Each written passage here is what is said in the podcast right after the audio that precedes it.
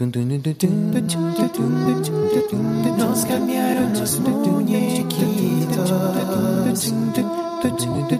Nos cambiaron los muñequitos. Nos cambiaron los muñequitos. Esto es Nos cambiaron los muñequitos, el podcast. Saludos, bienvenidos a Nos cambiaron los muñequitos. Mi nombre es Cristóbal Colón, soy el anfitrión de este podcast y hoy les presentamos el episodio número 10. Hoy conversamos con Roberto Becerril. Roberto es un empresario con mucha experiencia en el mundo de la biotecnología, de las industrias farmacéuticas y recientemente su pasión en todo lo que pone lo ha llevado a moverse a la industria del entretenimiento. Y ese es el tema de hoy, la pasión que ponemos en cada empresa, en cada aventura en nuestras vidas. Esperamos que disfrutes este episodio tanto como disfrutamos nosotros durante su grabación. Saludos, bienvenidos a otro episodio más de Nos cambiaron los muñequitos, el podcast donde hablamos sobre cómo manejar el cambio, cómo reinventarnos, cómo adaptarnos a las circunstancias que nos encontramos en nuestras vidas. Hoy tenemos un invitado que si ustedes no lo conocen, yo sé que pronto lo van a conocer. Él, es mejor conocido como el tío Bobby. ¿Cómo está Bobby? Así mismito, gracias por la invitación, Cristóbal. Eh, de veras loco de contento de tener la oportunidad de compartir contigo y con tu audiencia que te escucha. Eh, el nombre completo del tío Bobby es Roberto Becerril. Y también como un, episodio anterior eh, entrevisté a Ángel Hernández, que, fue compañero de escuela superior, y hablamos un poco sobre esa época. Bobby, Bobby Becerril estudió conmigo también nos conocemos uno, uno, hace unos añitos, aunque no hemos estado tan, tan de cerca recientemente, pero hoy nos vamos a poner al día. Bobby, ¿cómo estás? ¿Cómo te sientes? Oh, muy contento, como te decía, de estar aquí compartiendo contigo. Eh, siempre, como tú sabes, bien ocupado y también me encantaría que tu audiencia sepa que tú eres un tipo altamente nice y te acomodas a las imperfecciones de tus invitados. Esperaste un ratito por lo complicado del día de hoy, pero muy bien, gracias a Dios. Qué bien, qué bien. Bobby, Cuéntame un poco de tu trasfondo, de tu, de tu historia. Vale, con mucho gusto. Pues, como tú sabes, eh, soy producto, por un lado, de CROEM, igual que tú, esto, y del Colegio de Mayagüez, donde estudié química, y a eso me dediqué unos cuantos años, básicamente en el principio de mi carrera. Trabajé para compañías multinacionales y poco después de, eso eh, hice una transición al mundo del autoempleo, luego de haber sido por unos cuantos años, unos cuatro años, un poquito menos, creo, tres años y pico, eh, gerente de ventas eh, técnicas para un grupo alemán, donde pues un tanto me expuse al mundo empresarial. Ok, ok. Y ahí entonces, después de eso, continuaste y te lanzaste en tu propia aventura empresarial. Sí, y es interesante también eso que dices, porque a pesar que todavía mi empresa se llama Integra Bioprocessing, asociada al mundo de la biotecnología. Es mi actividad comercial principal, donde mi corazón está y donde realmente he puesto mis últimos años y muchísimo esfuerzo es en el mundo de entretenimiento. Este, un poco eh, a través de un gran amigo ya fallecido, el amigo Mike Vega, eh, logré obtener mi licencia de productor de eventos públicos y de ahí eh, quedé prendado por ese mundo y trato un poco de hacer un espacio allí. Tengo que hacer la, aclaración porque hoy el audio se escucha diferente, porque hoy estamos en un sitio diferente. Hoy estamos en una mesa con, una, con copas de vino y con una vista espectacular. Yo sé que esto es audio solamente, no lo pueden ver, pero nosotros lo estamos disfrutando. Y espero que ustedes, ¿verdad?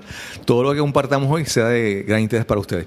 Voy, pero entonces ese, ese invento tuyo de lanzarte al mundo de los espectáculos, había algo, tú eres, hay algo en tu vena, hay algo de músico frustrado, ¿qué, qué hay ahí? Cuéntame sobre eso. Yo, yo creo que hay un poco, un poco de eso. Eh, mira, Cristóbal, cuando uno un poco mira de cerca a mi familia, por el lado paterno, mi abuela tocaba piano, era concertista, eh, dicho sea de paso, eh, la hermana de mi abuelo, o sea, la cuñada de mi abuela, eh, fue una de las profesoras de canto de Dani Rivera. Ok. Esto, así que lo que yo en alguna medida esto pienso que pudiera, como llaman por ahí, ¿verdad? Correr por las venas es un poco la pasión por la música. eh, y mi hijo mayor es músico, eh, mi hijo menor también, eh, hasta cierta medida, eh, está involucrado en la música. Y yo creo que un poco todo eso ha conspirado. ¿Qué, instrumentos tocan tus hijos? Mi hijo mayor toca guitarra, piano, compone y pues también un poquito tiene su estudio de grabación y graba, Ok. etcétera. El chiquito por igual toca algo de piano, pero lo más que hace es trabajo en esto estudio Ok, ok. y ese tipo de cosas. Hay un secreto de, tu, de tus años de escuela superior. Tú imitabas a alguien. Ah, sí, sí, sí. ¿Tú te acuerdas de eso? Sí. Eh, Tú me estás hablando de Rafael José de casualidad. sí. Sí, yo recuerdo que tuvimos una vez un talent show y había un anuncio de sopas Lipton. Y yo recuerdo como si fuera hoy. Sí. Esa fue la, la, ¿cómo te digo? Un poco, el paso de un poco comedia que me tocó o que se me ocurrió hacer en aquel Pero la entonces. imitación te quedaba bien. Musicalmente convincente. Oye, ¿tú te acuerdas de eso? Eso le vamos a echar la culpa a Geraldo Ruber, el, el, el músico del grupo. Sí, yo, yo espero que, que algunos de nuestros compañeros estén escuchando este episodio. Pero Bobby, yo, yo sé que tú eres un empresario exitoso. Yo sé que tu empresa eh, está, está bien, ¿verdad? Vives de eso. Sí. Y decidiste un momento lanzarte. Primero, pa- para, para que una empresa sea exitosa, tú tienes que meterle pasión. O sea, tienes que, tiene que haber entrega y, y- y dedicación. Y en un momento tú decidiste cambiar un poco, redistribuir un poco esa pasión en tu, in- en tu intento de, de ser empresario de los espectáculos, de la música. ¿Cómo, cómo surge ese, ese, esa, esa, ese deseo, esa pasión de, mira, me voy a tirar, de hacerlo? ¿Cómo, cómo se da eso? Mira, yo creo que cuando uno es esto y no estoy tratando de reclamar el título, yo creo que los títulos, esto realmente es quien te conoce, quien te adjudica eh, algún tipo de expertise en un, en un esto, alguna rama. Pero creo que las personas que tienen como yo cierta inclinación con el empresarismo, hacia el empresarismo, eh, ven oportunidades y ven espacios abiertos para poder llevar a cabo diferentes tipos de actividades. Lo que sí aprendí en esto, sin embargo, es que cuando se trata del mundo en donde principalmente me he dedicado, eh, la biotecnología, las ciencias vivas, el asunto y la cosa técnica, realmente miro oportunidades técnicas, oportunidades de monetizar a corto plazo con tecnología, áreas de oportunidad que diferentes empresas y operaciones de manufactura tienen. Cuando hablo de entretenimiento, sin embargo, el driver, la motivación, no necesariamente es la oportunidad de monetizar. Claro. Porque en ese caso en particular lo que te mueve realmente es crear. Claro. Y en este caso particular del entretenimiento, he visto en mí la necesidad de crear unos espacios que entiendo no existían. Y aparte de eso, es- tú estás cumpliendo, satisfaciendo una necesidad, específicamente geográficamente en donde tú estás ubicado, que la necesidad del público, del cliente, es algo que, y cuando estamos hablando de entretenimiento, es, es otra cosa. Absolutamente. La sí. música, el, el- el entretenimiento es otra cosa. Tú estás llevando parte de eh, la pasión, parte de- del sentido de- del amor por la música, todas esas cosas a esa gente que ne- tienen esa, esa necesidad. Sí, absolutamente es así. También, Cristóbal, es interesante lo que, lo que planteas porque el público, eh, las personas que viven en un entorno particular, las sociedades, las comunidades, eh, tienen una variedad de espacios y actividades en donde ponen su tiempo. Eh, y un poco cuando uno eh, recuerda que uno es boricua, que uno en las navidades te vas a parrandear por ahí con tus Claro, panas y tus amigos, claro. te das cuenta que en nuestro país vive la alegría todo el tiempo. Exacto. Y en el área eh, donde yo vivo, en el área oeste, específicamente en Aguadilla, mi pueblo adoptivo un poco, eh, más allá de ir a un restaurante tal vez o de ir al cine, yo no veía cerca de esto, mi residencia, un lugar donde pudiera tal vez ir a una actividad de comedia, un show. Claro, O claro. tal vez llevar a cabo algún tipo de evento o espectáculo de artistas incipientes. Siendo yo padre de esto, eh, muchachos que persiguen su espacio en la música, un poco traía esa inspiración. Claro. Eh, unes eso a mi un poco esto gusto natural por el desorden y el entretenimiento y tienes una combinación Claro. que me llevó aquí. Siempre hay, tú cuando te vas a los diferentes pueblos más alejados de la capital, de la isla de Puerto Rico, siempre hay esta, esta, esta queja de que muchas veces no hay el tipo de entretenimiento que consigue en San Juan, en la capital, pero es, es arriesgado para un productor lanzar ese tipo de, de, de invento.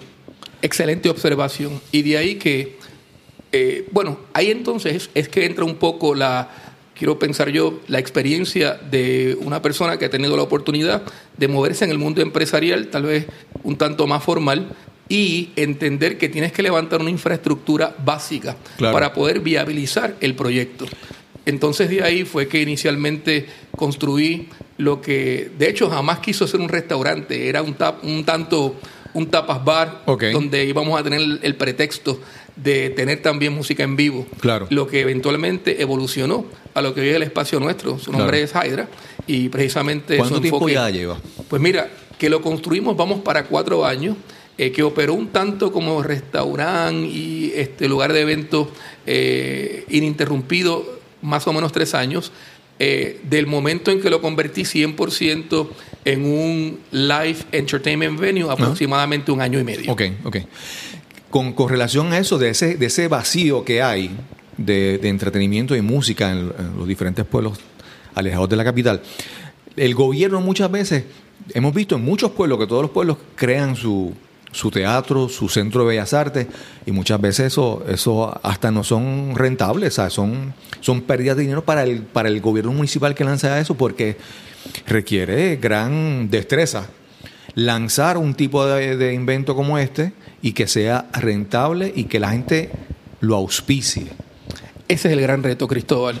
Y qué bueno que me haces esa pregunta porque en el espacio nuestro siempre hemos tenido la política de, aunque sea muy poquito, cobrar una entrada. Claro. No porque necesariamente tenga que ser monetizado.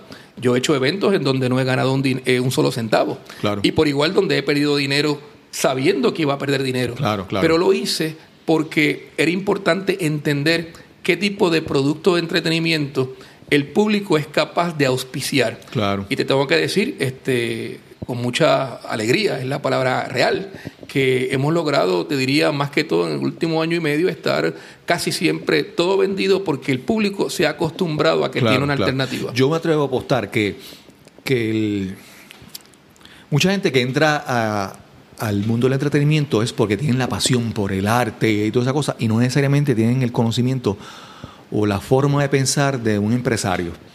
Y tú moviéndote del, del empresarismo biotecnología y te mueves al entretenimiento, yo me atrevo a apostar que tú, tú vienes con, con un pensamiento, con una estrategia, con, una, con unas métricas. Yo asumo que cuando tú en algún momento tú determinaste esta actividad no me va a dejar ganancia, pero es parte de un plan mayor. Exactamente es así. Eh, te digo un más, tocaste un tema en el cual también este, lo miro y lo pienso con profunda pasión. Y es que para que tú tengas un acto de entretenimiento es importante que tengas un artista. Claro.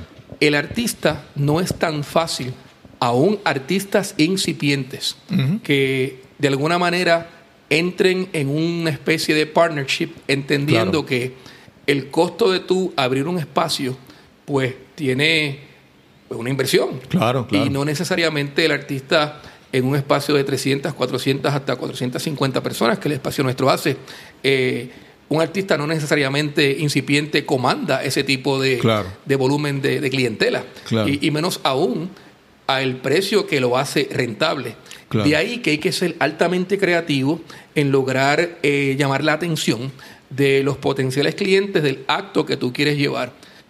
Eso le llaman este, en el mundo de la música, más que todo, curar un evento. Claro. Eh, eso requiere de la colaboración del artista y un tanto eh, del venue, que el venue entienda, en el caso nuestro si lo entendemos, que a veces, y de hecho muchas veces, hay que, a sabiendas, lanzar un evento donde no necesariamente vas a ganar dinero. Claro. Pero claro. igual este, lo hacemos porque creemos que tenemos una responsabilidad con los artistas y con la música Claro, y con claro. diferentes esto, cosas que hacemos allí. Este, y lo hacemos con gusto, ¿por qué no? Claro, claro. No, y entonces yo sé que, por ejemplo, como muchas otras eh, aventuras que uno pueda lanzarse, eh, re- reales o virtuales, hay siempre la parte de que tú tienes que brindar valor al, al- al cliente, aún sabiendo que estás perdiendo, pero tú estás levantando una reputación, tú estás levantando una confianza, tú estás levantando un la preferencia del público. O sea, cuando ya tú te lo ganas, entonces la gente va, va. Y yo, por ejemplo, he visto los, de los espectáculos que tú has llevado a, a Hydra, que los he visto anunciados en las redes sociales y son de primer orden, ¿sabes? Son artistas que en San Juan, en la capital, eh, son los que normalmente tú ves acá. Ah, Sí, claro. eh, en esa, en esa, desde esa perspectiva, mientras más veterano es él o la artista, mejor entiende que, por llamarlo de alguna manera, el payday es distinto. Claro. No es lo mismo cuando tú aspiras junto a un productor llenar un lugar que hace 10.000 asientos, Claro. eh, asumiendo que, claro está, que el acto tenga ese poder de convocatoria, que llenar uno de 300 asientos. Por tanto, aquellas personas que están claras con lo que aspiramos a hacer, con la matemática asociada a lo que es producir un evento, pues con ese tipo de personas es mucho más fácil eh, trabajar. Dicho sea de paso, ahorita hablamos de precisamente de la parte empresarial del asunto. Cuando tú tienes un producto de entretenimiento y yo miro al espacio nuestro como un producto particular, físicamente el lugar, es importante que tú seas dueño de una palabra en la cabeza, en la mente de tu cliente, de tu prospecto. Claro. Eh, ahorita hablábamos que cuando uno habla, digamos, de entregas overnight de paquetes, piensa en, vamos, FedEx, UPS Sí. y demás. Si piensas en un refresco primerísimo en el mundo, piensas en Coca-Cola. Pues estas marcas, con toda intención, han perseguido ser dueñas de una de un nombre, ¿verdad? De un Claro, claro. De, de una característica en la cabeza del cliente. Eh, vamos a decir que sería eh, un espacio, eh, una propiedad en tu cerebro, un lote en tu pedazo de, de- de su cerebro. y. Absolutamente. Sí. Y eso es y eso es crítico, crítico, crítico. Ya que estamos hablando de la música, quiero hacerte una pregunta que me surgió ahora. eh, y es, en Puerto Rico, como en muchos otros países de Latinoamérica, las, existen lo que se conocen las fiestas patronales de cada pueblo.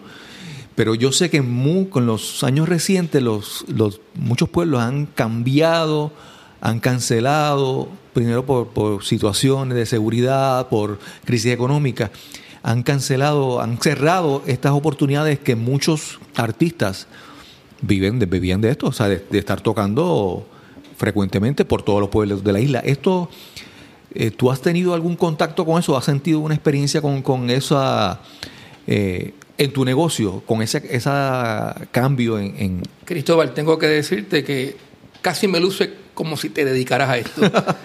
Precisamente, como todo en la vida, cuando un área o una operación en alguna medida se ve afectada, otras eh, se ven beneficiadas. Claro. En este caso particular, el gobierno, que es el propulsor mayor, porque es quien paga este tipo de actividad, estas patronales, auspiciadores, etcétera, en tiempos de estrechez hay mucho menos oferta de ese tipo de actividad.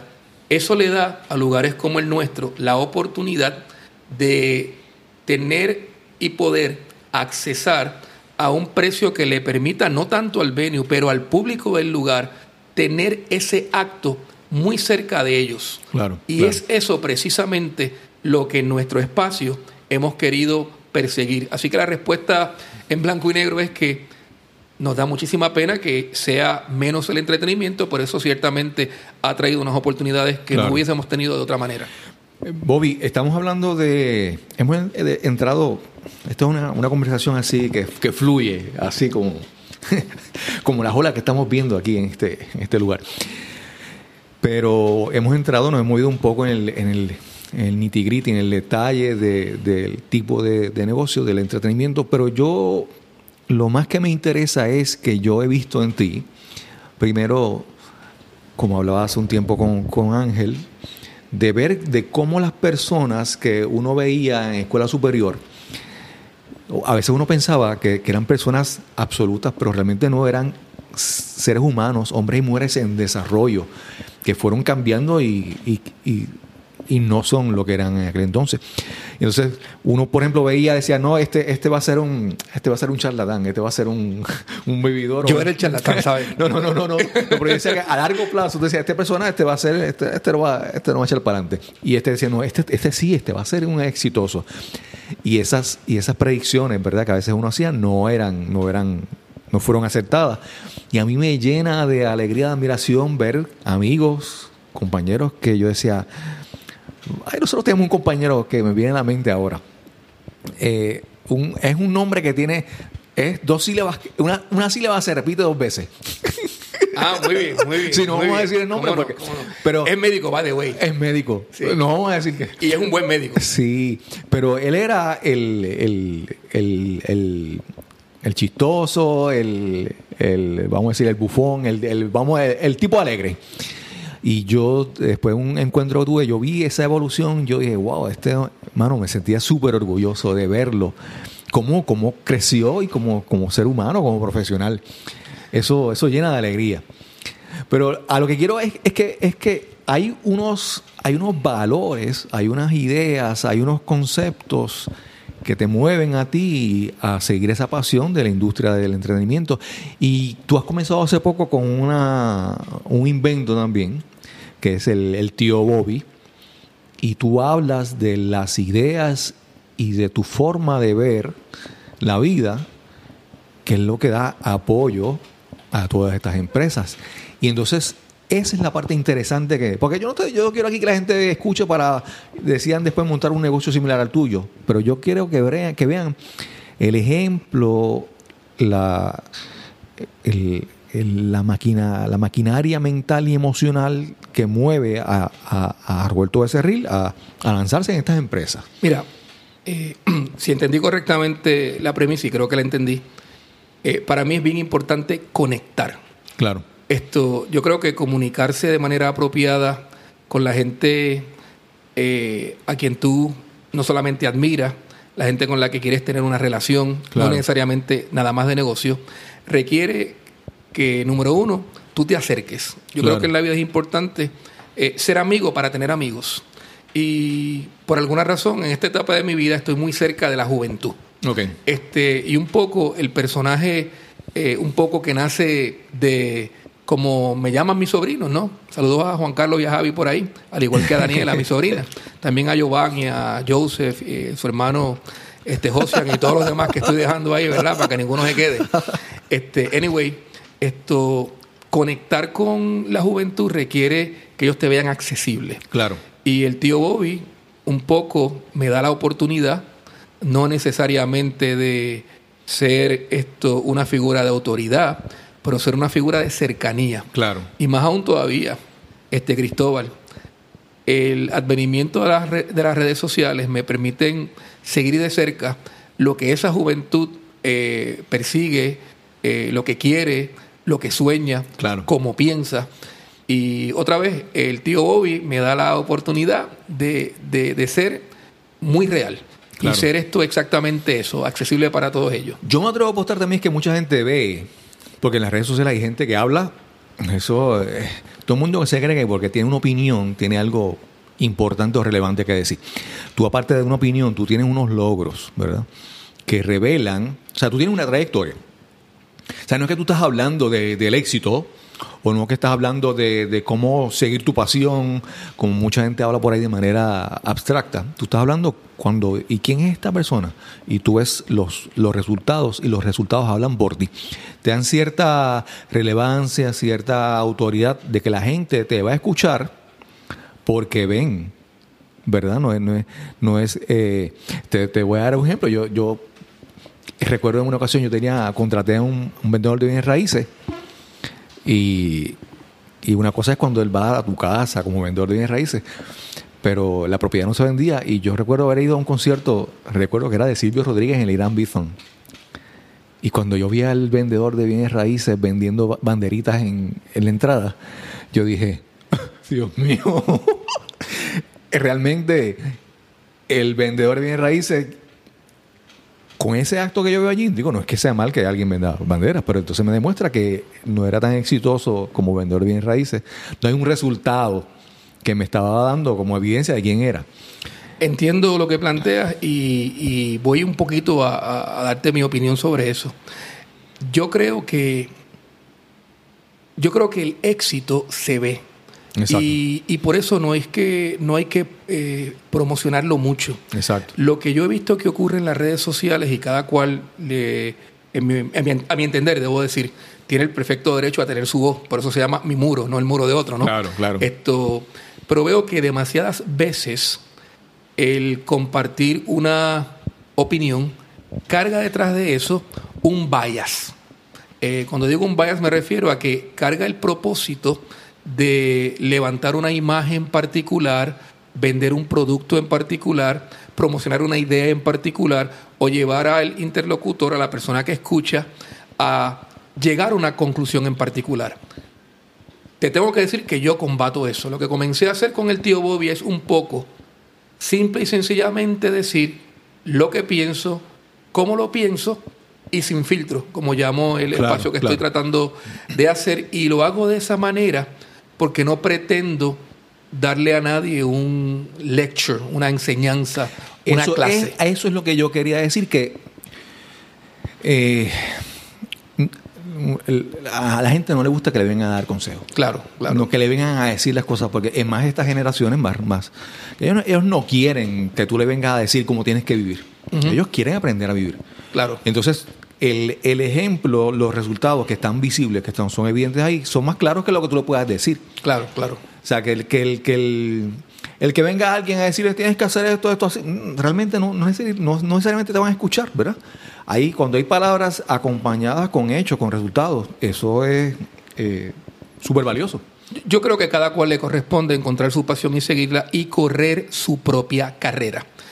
Hay algo en lo que yo creo firmemente y es que tu carrera y la mía van a ser carreras distintas aunque nos dediquemos en la misma profesión. Es importante entender cuáles aquellas cosas que realmente le dan sentido a lo que tú quieres esto lograr. Esto, yo creo que es importante tratar cosas nuevas. Yo creo que es importante fallar, pero es importante fallar pronto y corregir aún más rápido. Claro. Y otra vez, volviendo a tu pregunta, cuando yo uso el tío Bobby como este personaje que está cerca de la juventud y también del que no es tan joven, simple y sencillamente le doy mi perspectiva basada en lo que ha sido mi experiencia y mis aciertos y desaciertos. Eh, y lo disfruto muchísimo, Cristóbal. Tengo que decirte que de verdad lo disfruto muchísimo. Claro, claro. Es que, como te puedo decir,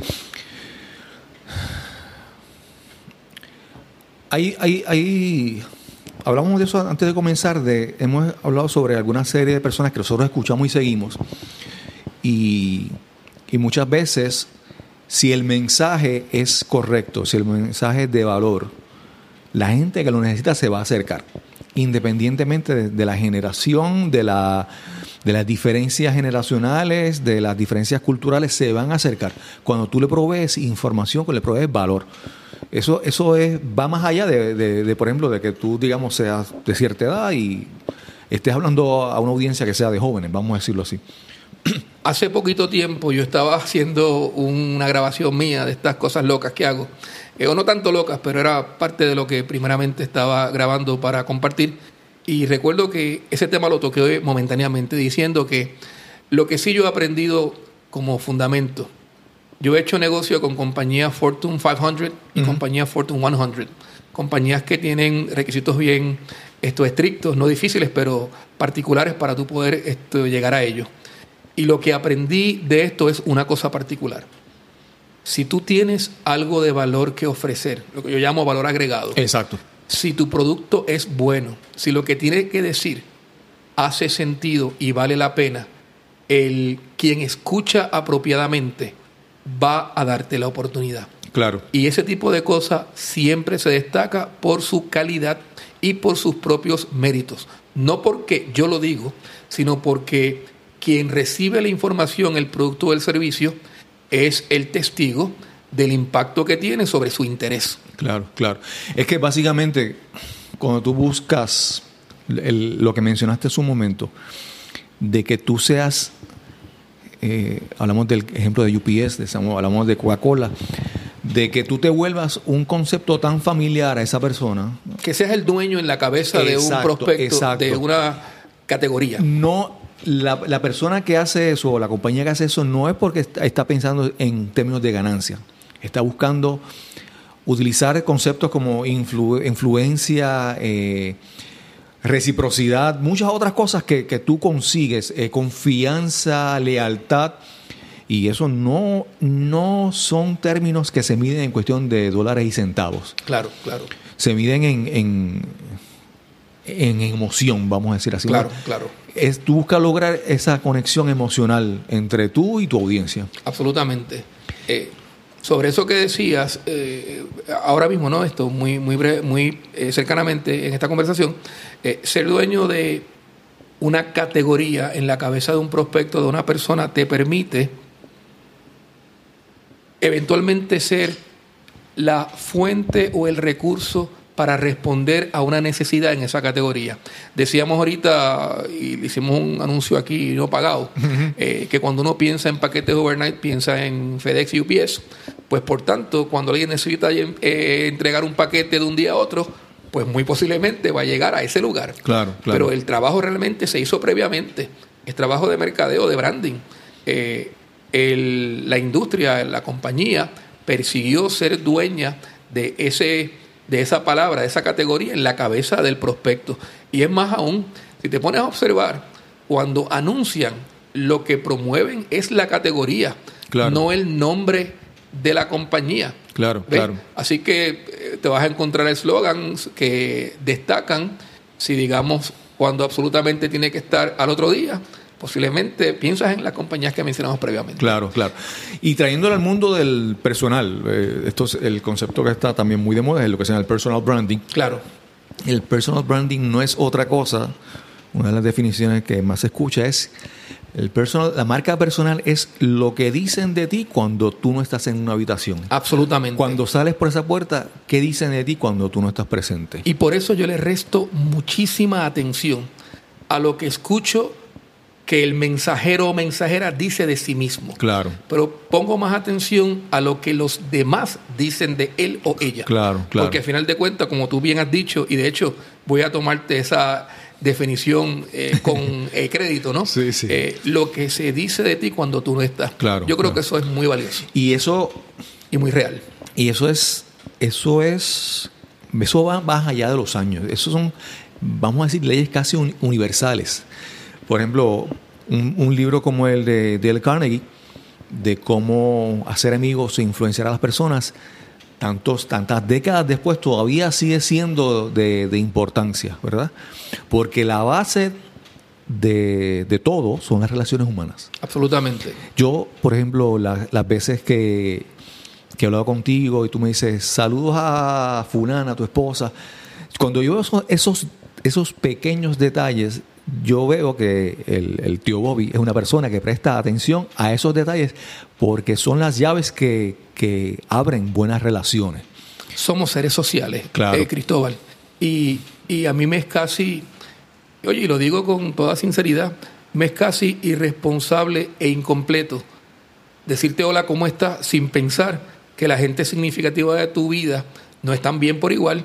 Y creo que lo menos que puedo hacer es el acknowledgement, como dice en inglés, reconocer que eso es así, te pregunto genuinamente por ello. Claro, claro. Y hecho de eso una práctica, una práctica de vida porque este, en primer lugar me hace sentir real, como soy yo. ¿no? Claro. Y en segundo lugar, yo creo que es importante conectar con las personas. Claro. Y para poder conectar contigo, necesito conectar con lo que tú eres.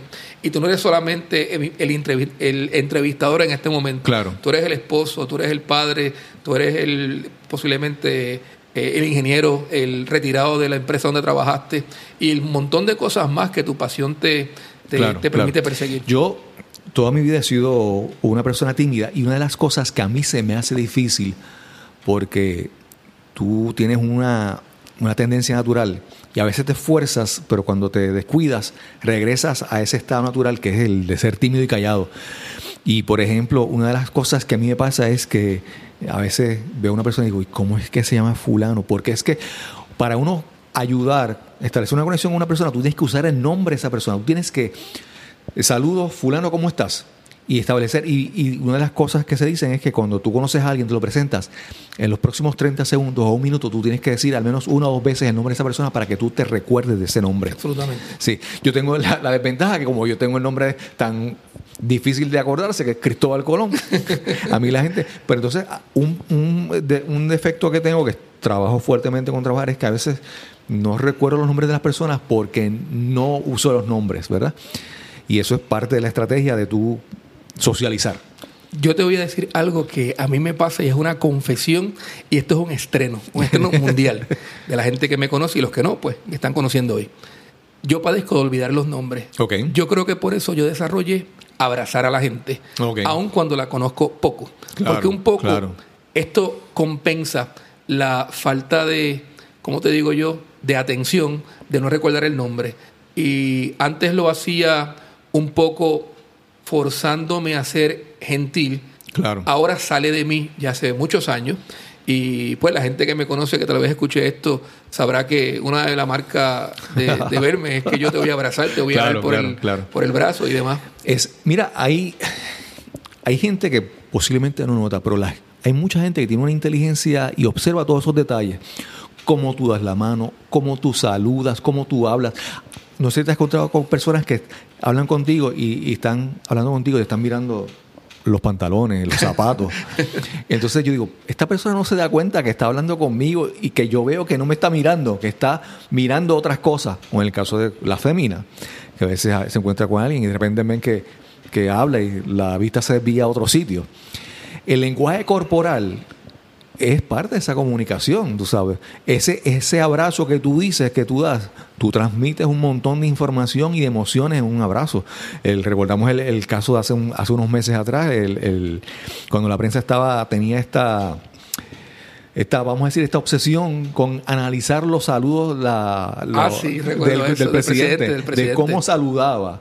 Y entonces que tú te das cuenta de toda la información de que tú proyectas cuando tú eh, con, simplemente con estar presente, con tu cuerpo, cómo saludas, cómo abrazas, cómo, cómo miras a las personas.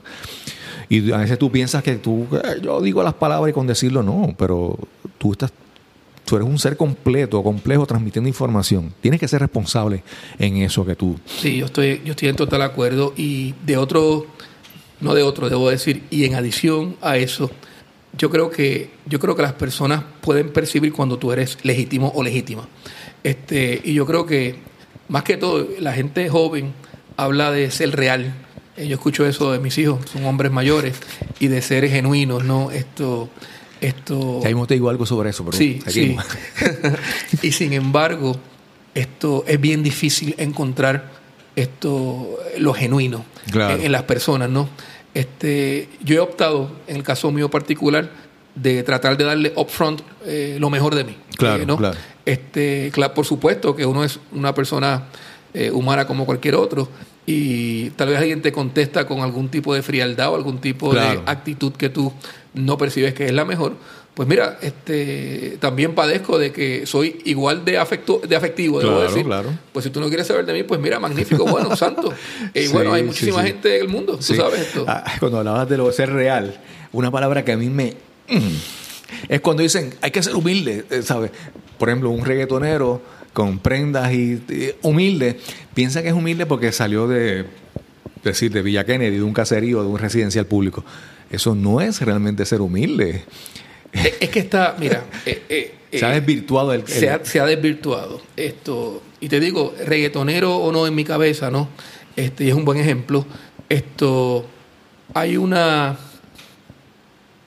hay una percepción que la humildad está atada a la pobreza. Yo creo que es eso el- es correcto. Al el- origen de... Sí, eso no es cierto. No, no. Eh, Es más, mira, yo digo y repito, es más, yo creo que una vez yo posteé eso una mañana en mis redes, que la presunción de humildad es la más arrogante de las actitudes que una Sí, persona puede sí. tener. Yo digo que la humildad es el único atributo que tan pronto te lo adjudicas ya no existe. Eso es así, eso es así. tan pronto tú dices que tú eres humilde, ya no eres humilde. Así es, así es. Sí. Bobby, si yo pudiera, si tú quisieras si hubiera, si tuviéramos que escoger un solo, un, un solo atributo, una- un solo valor en tu vida que tú defines que ha sido el principal motor de, de, tus, de tus logros, ¿cuál tú dirías que es? Esa pregunta es bien buena y me la han hecho antes y yo creo que la he contestado en la misma dirección, pero esto de manera distinta. En estas alturas de la vida es creer profundamente en lo que hago. Ok. Cuando yo me convenzo de la dirección que quiero darle a cualquier actividad personal, familiar, espiritual, en el ámbito eh, empresarial, después que yo haga ese compromiso conmigo, Claro. yo estoy seguro que yo voy a obtener un resultado esto como lo quiero obtener. Tal vez no lo obtenga al nivel que lo quiero obtener, pero voy a obtener el resultado Claro, que, que persigo. Y, y no quiero sonar, ¿verdad? Para nada, porque no pretende eh, con esto cargar nada de pedantería ni arrogancia.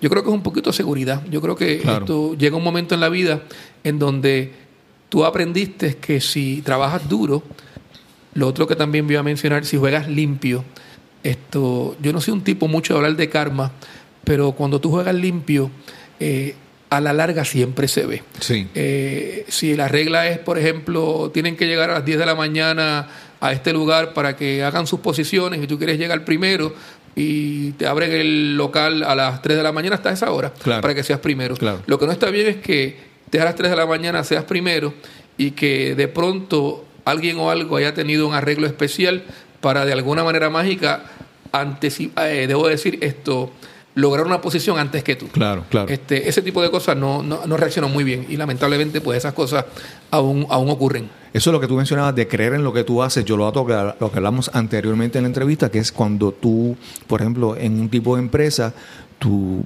tu propósito o tu intención era monetizar.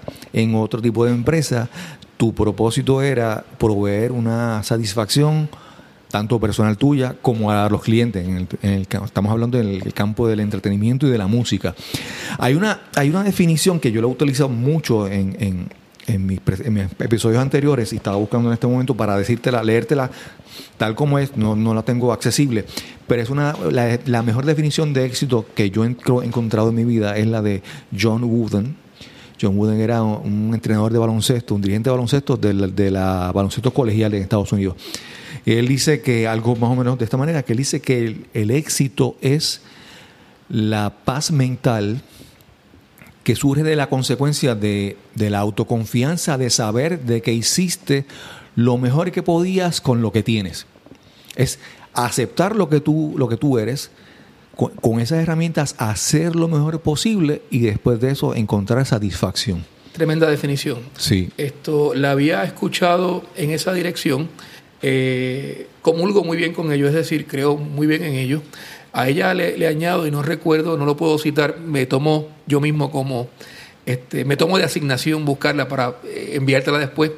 Hay una en particular que menciona, eh, entre otras cosas, ganar el respeto de gente esto inteligente y noble. Claro. Este, que cuando tú obtienes eso, no necesariamente con un logro particular, sino con una trayectoria de vida, también esto puedes entender que has logrado el éxito. Algo muy importante de eso que tú dices es la palabra, diste dos palabras, no es inteligente o noble, es inteligente y noble. Absolutamente. que es una combinación que a veces es difícil de encontrar. Porque tú puedes encontrar personas que son brillantes, pero no son nobles. Claro, claro. Son soberbios, son hasta desconectados. Esa, ese- esa inteligencia, les, esa intelectualidad los desconecta de, un factor humano. Fíjate, tú mencionaste algo que, que quiero un poco esto eh, comentar, y es que esto no significa ni pretende implicar que uno no tiene defectos, ¿verdad? Hablando contigo, pues quiero poner eso muy, muy en claro. Yo tengo un millón de defectos, esto, y también tal vez le hablo en este momento a la gente más joven, esto, no hay nada malo con aspirar y con tener. Claro. Eh, de hecho, en una ocasión de mi vida yo me puse a analizar que era para mí bien importante obtener cosas, ¿no?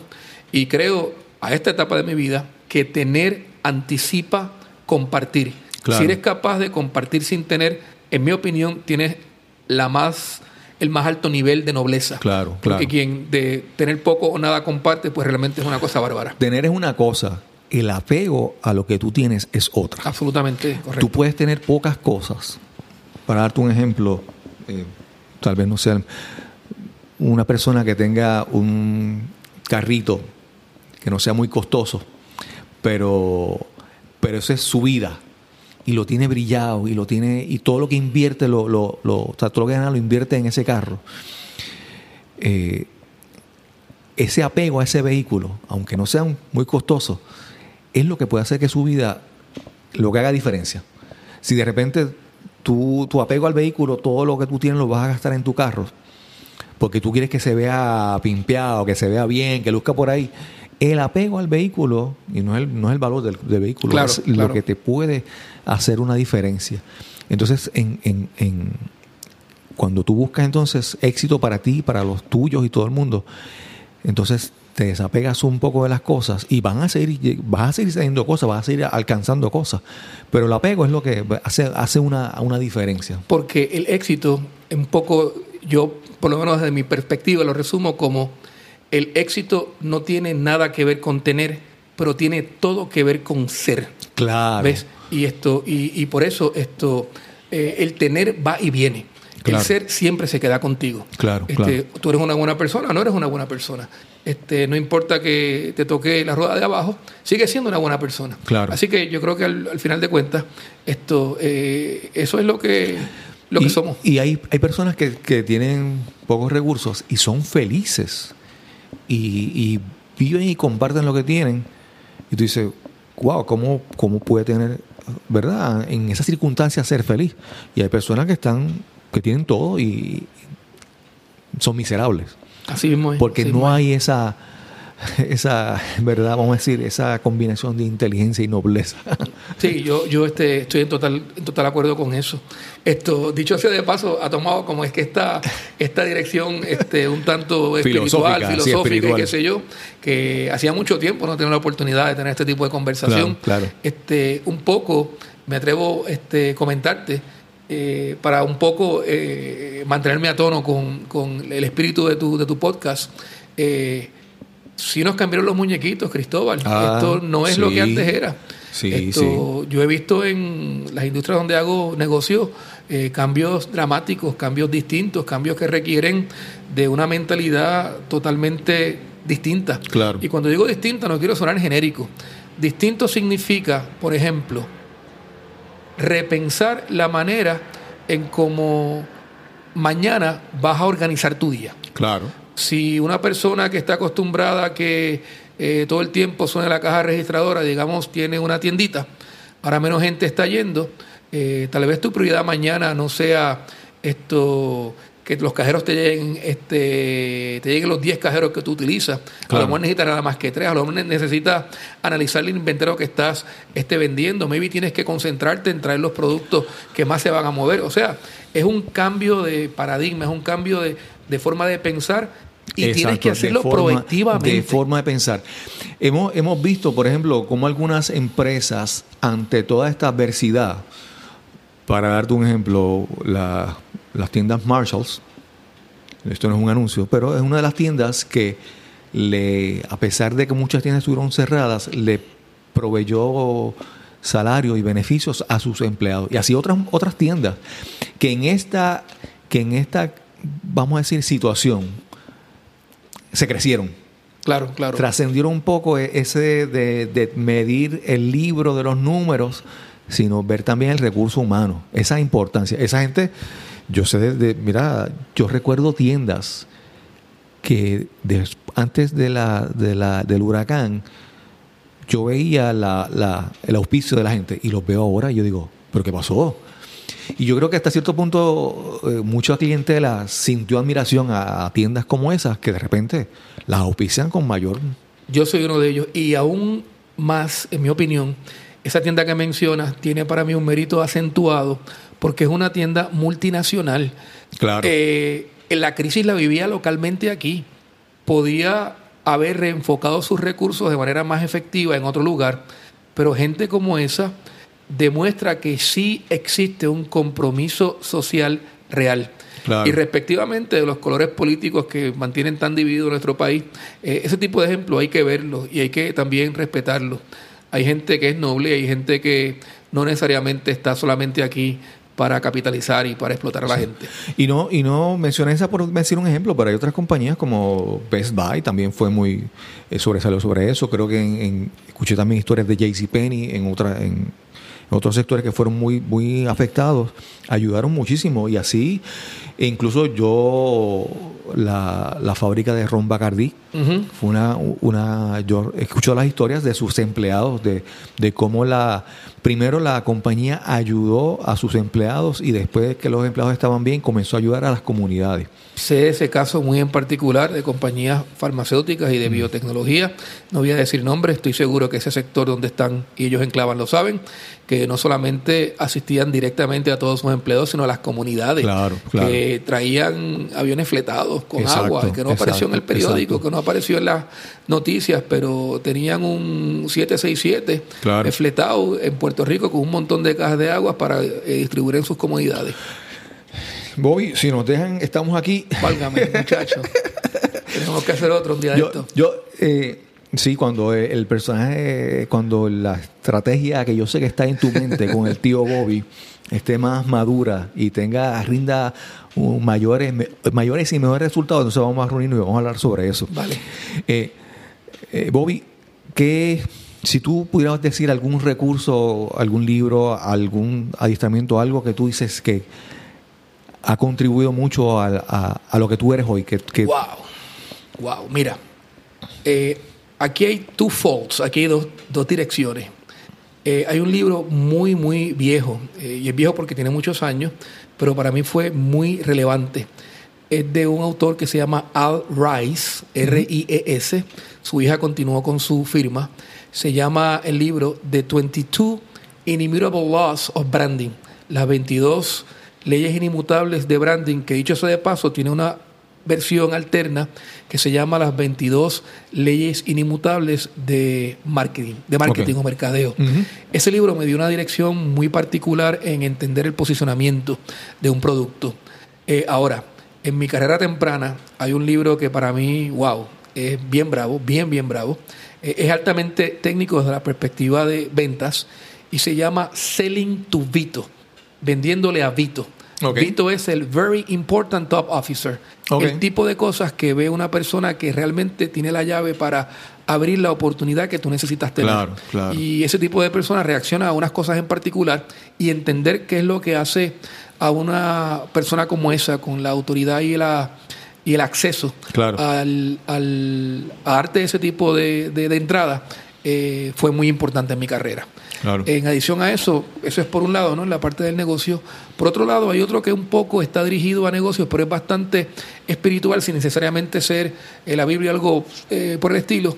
Y es de Seven eh, Habits of Highly Effective People. Son verdades Stephen- universales. Stephen Covey. Stephen Covey, el difunto que en paz descanse. Sí, sí. Stephen Covey en ese libro recoge temas eh, bien generales, Sí, pero son de sí. carácter universal. Sí, sí. Y tú mencionaste uno que lo leí, inclusive tenía la colección de tapes en mi carro de Dale Carnegie. Con él, con él aprendí una cosa que creo fielmente en ella y es que, y lo repito, ¿verdad? Casi como mío, que en la vida tú vas a ganar dinero y vas a ser compensado a base de tres cosas y tres cosas solamente. Sí. Esas son qué es lo que haces, la habilidad con la que haces eso a lo que te dedicas y la complejidad o dificultad en reemplazarte. Claro. Es una verdad universal. Sí, Ese es el valor que tú aportas. No estamos hablando de dinero, el valor que tú aportas a otra gente. Correcto. Y no necesariamente tiene que ser exactamente eso. Exacto, exacto. Yo en, en- hace ya está hasta he perdido la noción del tiempo porque eh, ayer murió un, un amigo muy cercano. Eh, y no cercano de que compartamos mucho, sino cercanos del impacto que esa persona tuvo toda mi vida.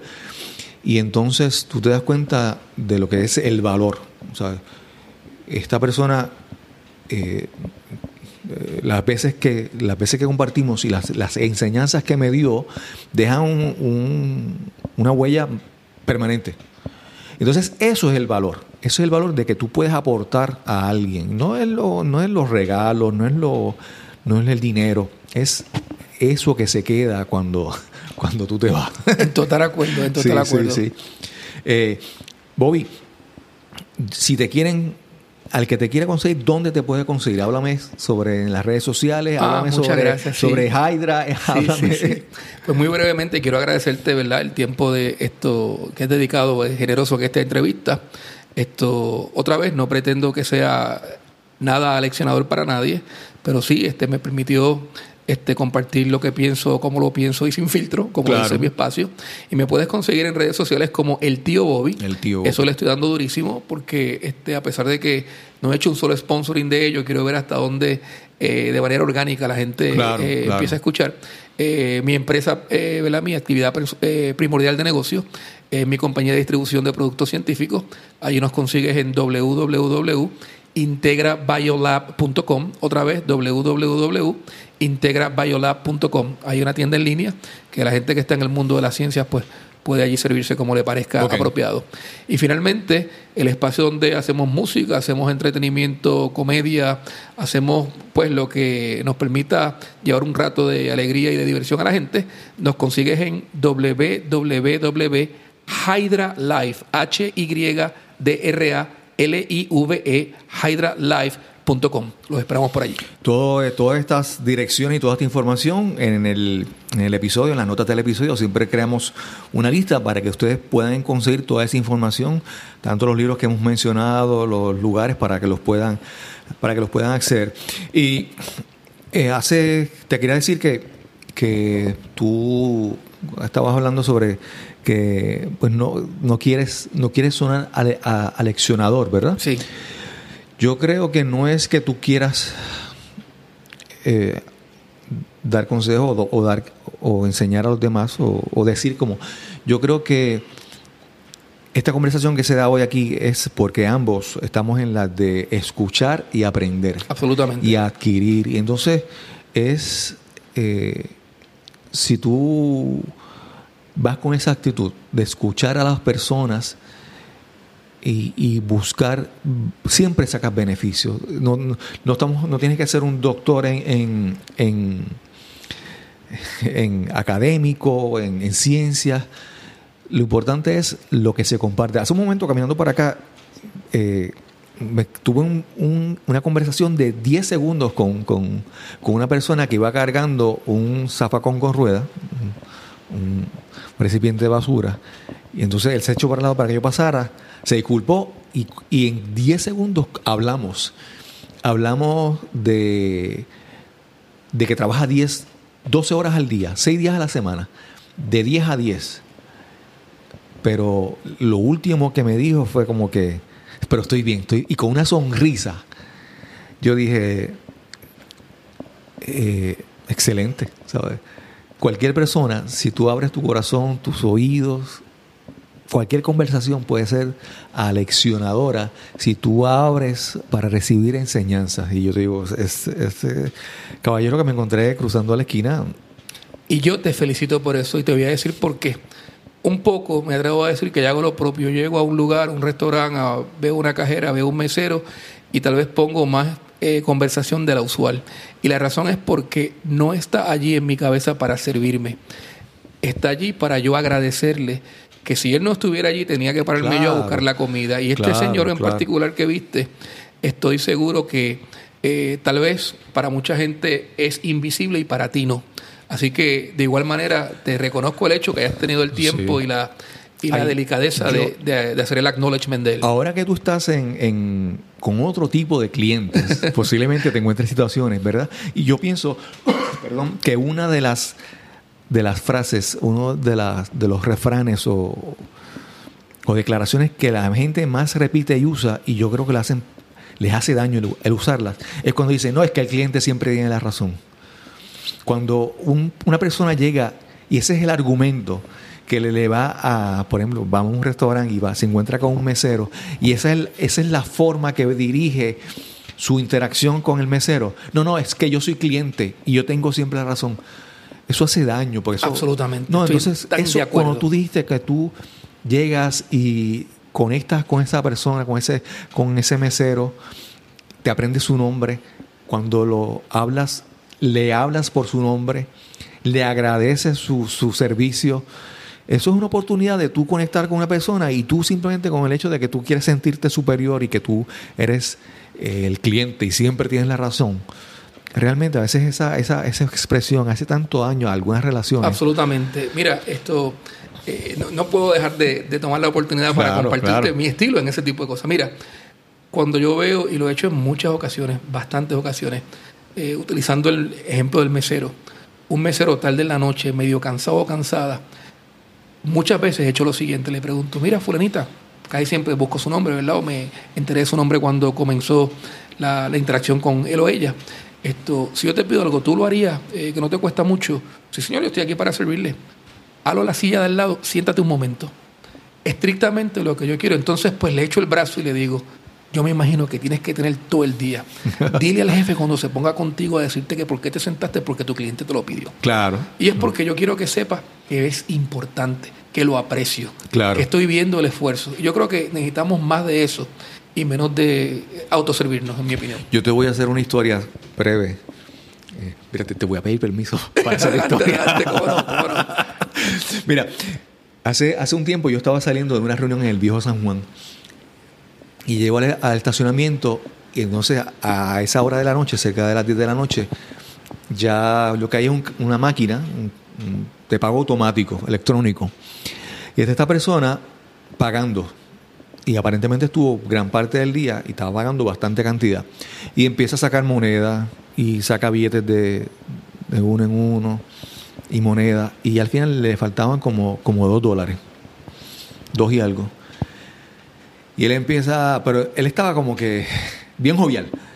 Llama a la muchacha que estaba primero, mira, eh, dame un break, dame la oportunidad de pagar. Entonces, él empieza con tanta jovialidad y tanta cosa que mi, mi, mi, mi reacción fue, este tipo estaba dándose un par de tragos por ahí y viene ahora a, a molestar aquí. Y ya había como cuatro personas en la fila. Y yo decía, pero que avance. Y yo estoy como que, mira, mano, por favor, ya dale para adelante. Entonces él, y entonces empieza a hacer el chiste con la, con la muchacha. Y entonces eh, ya la muchacha estaba como que incómoda, como que, mira, pero me da la oportunidad, no, dámelo gratis. Entonces la muchacha le dice, pero mira, vete al cajero automático que está aquí al lado y saca dinero. Y él le dice, es que yo no tengo cuenta de cheque ni nada de esas cosas. Entonces ahí se transforma la conversación donde él dice, yo soy mesero en un restaurante aquí y el día de hoy era un miércoles. Los miércoles no son días fuertes en el restaurante. Y yo, cuando la, gente paga la propina con cajero automático, con tarjeta de débito, tarjeta de crédito, a mí no me pagan en el momento. O sea, yo, me, yo cuadro con las propinas en efectivo. En ese momento, las personas que estábamos detrás en la fila, como que tan la, la galleta, la bofetada, porque teníamos ya una historia con esa persona que la estábamos creando en nuestra mente y estábamos molestándonos con él. Cuando vimos quién era, la persona que estaba al frente mío, detrás de él, se voltea y me dice, mira, yo, si yo le, son dos dólares que le faltan, si yo le doy un dólar, tú le das el otro dólar. Y yo dije, sí, efectivamente. Pero fue la gran lección Excelente. de, de, de este, de esta persona que está luchando y, y realmente, y ese momento, de ese día yo dije, ¿sabes qué? Siempre que yo pueda, yo le voy a pagar a un mesero la propina en efectivo. Muy pocas veces que no tengo la alternativa lo hago, pero lo pago en tarjeta de crédito o tarjeta de débito, pero siempre le pago en efectivo, porque ese señor, sin saberlo, me dio una lección de, de lo que uno se cree muchas veces y de repente cuando uno descubre la historia real, Perspectiva. Sí, perspectiva. perspectiva, perspectiva. Y sabes qué? De, hay tantos y tantas en esa situación y es importante tener empatía. Este, a veces uno mira atrás y ha tenido tantas oportunidades. Claro. Esto, y, y casi hay- se atreve uno a decir que tiene más de lo que necesita. eh, porque uno es feliz con un poquito. Claro. Esto, y ese tipo de cosas, de verdad, estoy seguro que les hizo una mucha mejor noche a ti y a la persona Claro, que, claro, que claro. compartieron con ese muchacho. A mí, a mí me encanta eso, cuando alguien, cuando de repente en mi mente empiezan a crear esa historia y a, cre- a, a salir los prejuicios, cuando de repente alguien me da una bofetada así, yo me la disfruto. Sí, sí. Yo me disfruto porque, porque fue una lección. De aquí me llevo la lección tuya, dejar la propina en efectivo, que yo pocas veces lo hago y no lo he pensado de esa manera. Sí, sí, sí. O sea, cuando aquel mesero que no tenía ni siquiera una, cuenta de, de cheque, ni siquiera una tarjeta de, de débito, no, no, él estaba sacando todo lo que tenía en los bolsillos para pagar su, su Wow. boleto de estacionamiento. Wow, wow. Bobby, eh, ha sido una gran experiencia hablar contigo. Un placer inmenso, Hacía Cristóbal. mucho tiempo que no conversábamos tanto. Esta es tu casa, como tú quieras, ¿sabes? Yo no, no Eh, siempre estoy en San Juan, pero cuando esté claro, te voy a estar claro. buscando, chicos. Y yo espero que todo el mundo eh, se haya disfrutado de esta conversación, porque siempre hay- hay una lección para el que para el que escucha siempre hay algo que aprender. Y espero que nuestros compañeros de escuela superior hayan escuchado y se hayan, se hayan disfrutado de eso. Ojalá, ojalá. Saludos a todos ellos. a todos los que están Especialmente escuchando. aquel que es médico y que tiene el nombre, una sílaba que se repite dos veces. Dos veces, muy bien, muy bien. Saludos de todo corazón. Ali, a todas nuestras compañeras y compañeros. Bueno, pues muchas gracias lo esperamos en el próximo episodio de Nos cambiaron los muñequitos. Hasta la próxima. Bye.